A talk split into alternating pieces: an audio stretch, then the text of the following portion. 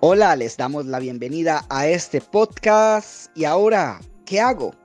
Del TCU 687, habilidades para la vida en la prevención del consumo de drogas en jóvenes y adolescentes. Hoy queremos hablar del manejo de emociones en estas festividades de fin de año. Y tenemos un invitado muy especial que nos va a estar compartiendo algunos criterios y algunos consejos al respecto. Él es Eric Calero psicólogo del Colegio Sedes Don Bosco en Alajuelita. Y bueno, bienvenido primero que nada Eric y muchas gracias por estar con nosotros. Hola mi estimado Marvin, un gusto poder compartir el día de hoy en este programa tan interesante dirigido a jóvenes. Gracias por la invitación. Como les comentaba, Eric actualmente labora en sedes Don Bosco en San José, Costa Rica. Es miembro del Colegio de Profesionales en Psicología de este país licenciado por la Universidad Católica de Nicaragua y máster en innovación de aprendizajes por la ULA Salle de León. También cuenta con estudios de maestría por la Universidad Europea del Atlántico en España. Muchas gracias Eric por acompañarnos y demos inicio a este podcast. Eric, ¿cuáles serían las primeras reflexiones que usted nos puede compartir acerca de este tema? ¿Realmente existen muchas personas que se ponen sensibles en estos tiempos? Sí, efectivamente nos encontramos eh, con situaciones en donde vemos, es real, personas que se sienten como a flor de piel las emociones, y más en esta época de Navidad y Año Nuevo. Probablemente si tú también te encuentres en medio de este grupo de personas que se ve como bastante sensibles o predispuestas a, no manejar adecuadamente las emociones, las que sean, y entonces no logras conectar con la Navidad, pues déjame decirte que este podcast te va a ayudar. Eric, ¿y a qué se debe esa sensibilidad y esa predisposición de las personas en estas épocas? Bueno, vamos a ver varios aspectos. El primero tiene que ver con la infancia. El segundo tiene que ver con la personalidad. Y el tercero con situaciones de crisis, de trauma, eh, que, que están desafiando actualmente, o sea, que son reales y que demandan un manejo concreto de las emociones y por ende te predisponen a no saberte conectar adecuadamente. Vamos con el primero, el tema de la infancia. Te quiero invitar entonces en este momento a que te dirijas cuando eras pequeño, cuando eras pequeña, y con mucho cuidado, obviamente, ¿verdad? Puedas ir a ver cómo fue tu experiencia de vivir la Navidad. Imagínate ahí que estabas pequeño o pequeña y estabas en medio de las celebraciones.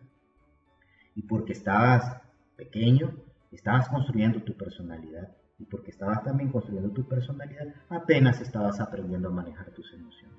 Entonces ese clima de festividad, de tanta carga de emotividad, estaba llegando un pequeño y lo estabas absorbiendo y a lo mejor no sabías qué hacer con tanta emotividad y entonces te podías sentir hasta contrariado, de repente donde sentías el estrés de, a ver, tanta emoción que está llegando a ti, ¿no? Y nadie a lo mejor estuvo cerca de ti como para poderte orientar qué, qué te pasaba o poderte eh, acompañar y decir, no pasa nada, tranquilo, llora, estás emocionado, qué sé yo. Pero bueno, en medio de esa situación, si se dio en algún caso de los que me escuchan, ahí ya tenemos el cómo la infancia fue vivida, la experiencia de Navidad, y que si no fue adecuadamente procesada las emociones, sin culpa, ¿verdad? No estamos hablando de culpa, pero se dio, más bien se dieron situaciones en donde no pudiste eh, procesar adecuadamente las emociones o esa carga intensa de emotividad, entonces lo has venido arrastrando. ¿Por qué? Porque has aprendido a vivir la experiencia de la Navidad así como que está bastante cargada de emotividad y todavía, aún estés grande, no sabes qué hacer con ella. Bien, ahí tenemos una primera situación entonces. El cómo aprendimos a vivir las experiencias de Navidad estando pequeño y si no hubo una forma adecuada, entonces esa se viene reproduciendo aunque estés adulto, aunque estés joven todavía. Veamos el segundo Hablábamos también en este segundo aspecto el tema de la personalidad. O sea, estamos claros y puede sonar como trillado de que sí, es cierto, todos somos diferentes, no hay duda, hay distintos tipos de personalidad. Perfecto. Pero ¿cómo encaja aquí el tema de la personalidad en cuanto al manejo sutil de las emociones? Sí, tiene que ver. Y vamos a dar un ejemplo. En este caso, imagínese usted eh, que está en estas celebraciones, eh, qué sé yo, despedidas de año, encuentro con los amigos, el tema de las graduaciones, sean de los grandes, de los pequeños, las escuelas, etc.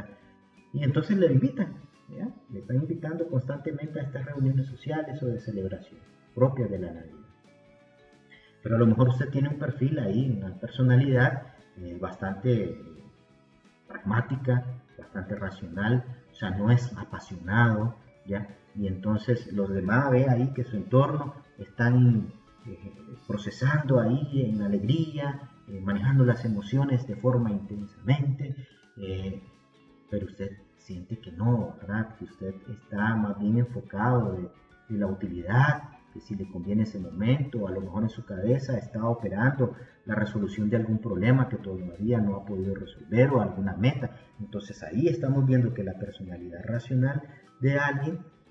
Que a lo mejor es más pragmática y poco eh, apasionada, está enchufado en la resolución de alguna situación en específico. Y entonces no logra enchufarse ¿ya? con el entorno, con los amigos, con la festividad. ¿Por qué? Porque usted está viviendo esa experiencia de resolver lo que para usted es importante. Y entonces usted se distancia de esa emotividad.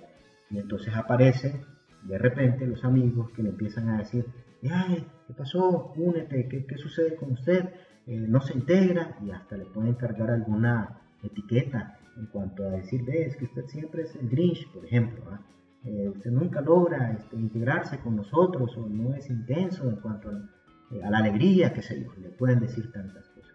Pero no es eso es el tema de que su personalidad se enfoca más en función de resultados, en cuestiones más racionales, eh, que menos eh, del momento de vivir con intensidad la pasión de conectarse con el momento festivo.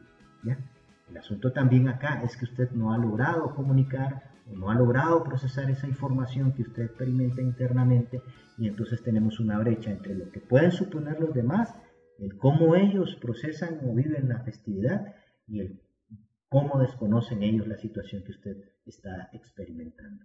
Pero hasta el momento que viene, estamos comprendiendo cómo opera la personalidad, en un caso de una personalidad, porque hay otro tipo de personalidad, ¿no? Pero bueno, ahí tenemos ese ejemplo. Y aquí no estamos diciendo que hay personalidades que son buenas, ni mucho menos de que hay otras que son malas. No se trata de eso, sino de que en medio de esa eh, diversidad y riqueza de cómo somos nuestros seres, de cómo interactuamos con los demás o cómo algunos momentos eh, nos hacen evocar también algunas situaciones y entonces no fluimos adecuadamente en el manejo de las emociones. Y no es que no estén las emociones, las emociones están ahí, las emociones se gestionan, las emociones se procesan, emergen naturalmente porque todos somos humanos. Sin embargo, hay algunas particularidades o sutilezas el cómo se expresan esas emociones aún en medio de una situación en común. Perfecto, entonces hemos visto ya el segundo aspecto que tiene que ver con la personalidad. Ahora hablemos del tercer aspecto. Decíamos que también el tema de la crisis, el tema de situaciones reales, el tema de experiencias como el duelo.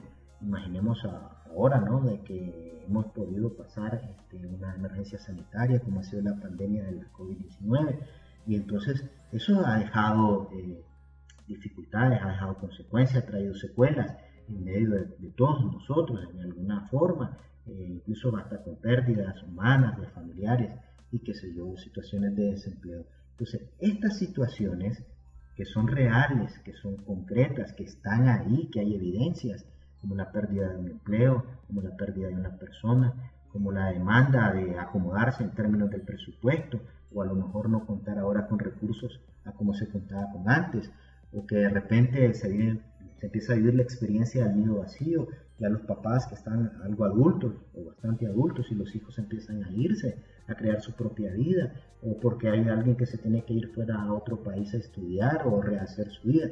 Me explico, es decir, tenemos tantas situaciones reales que van a demandar un manejo de emociones y específicamente en estos tiempos de Navidad y Año Nuevo. Bueno, Eric, en esta misma línea nos surge entonces una pregunta. Cuáles son esas emociones que emergen con mayor intensidad en estos tiempos y por qué en esta época en, particular, si es que tiene alguna característica o, o factor detonante esta época. Bueno, déjeme decirle que aunque sean las mismas, ¿ya? Las mismas emociones básicas y vitales, como es la alegría, como es el enojo, como es la, tristeza, ¿ya? Y estas en algunas variantes, como de repente el tema de la frustración, van a estar ahí presentes.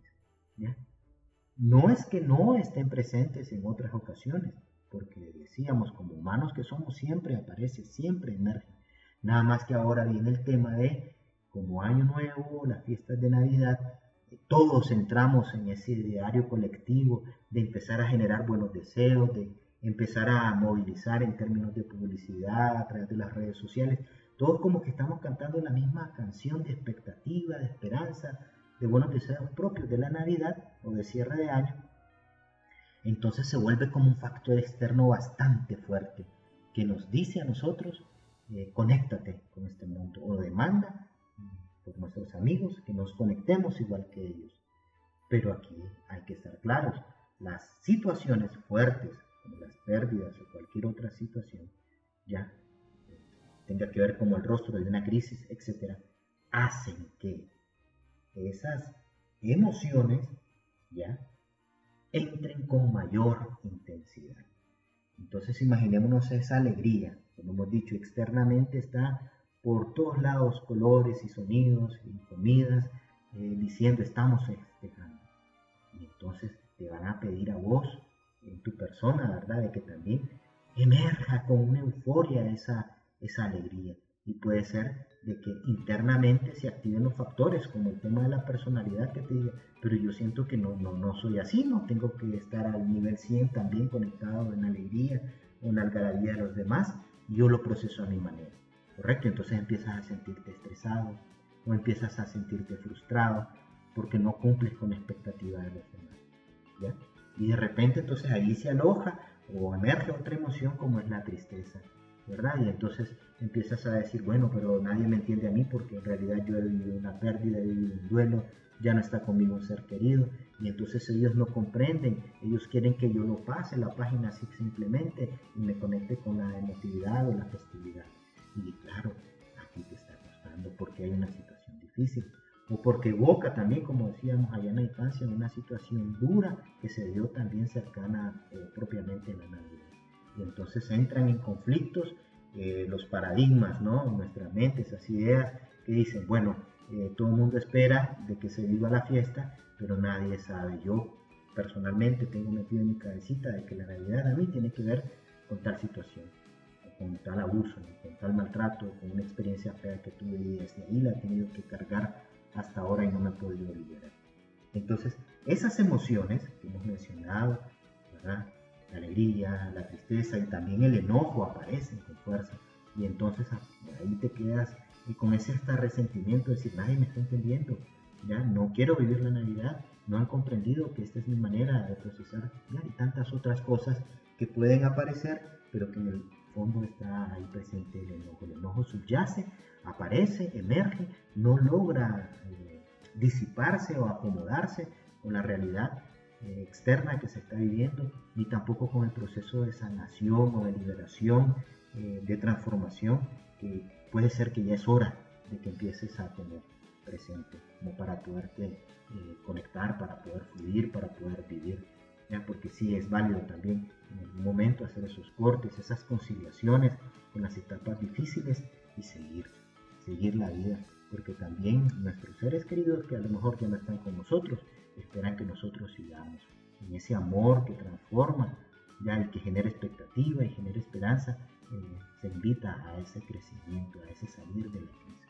Pero bueno, te pongo ahí cómo pueden aparecer las emociones Hemos dicho que siempre están, pero hoy aparecen con mayor intensidad porque está el entorno bastante fuerte demandando que uno se conecte.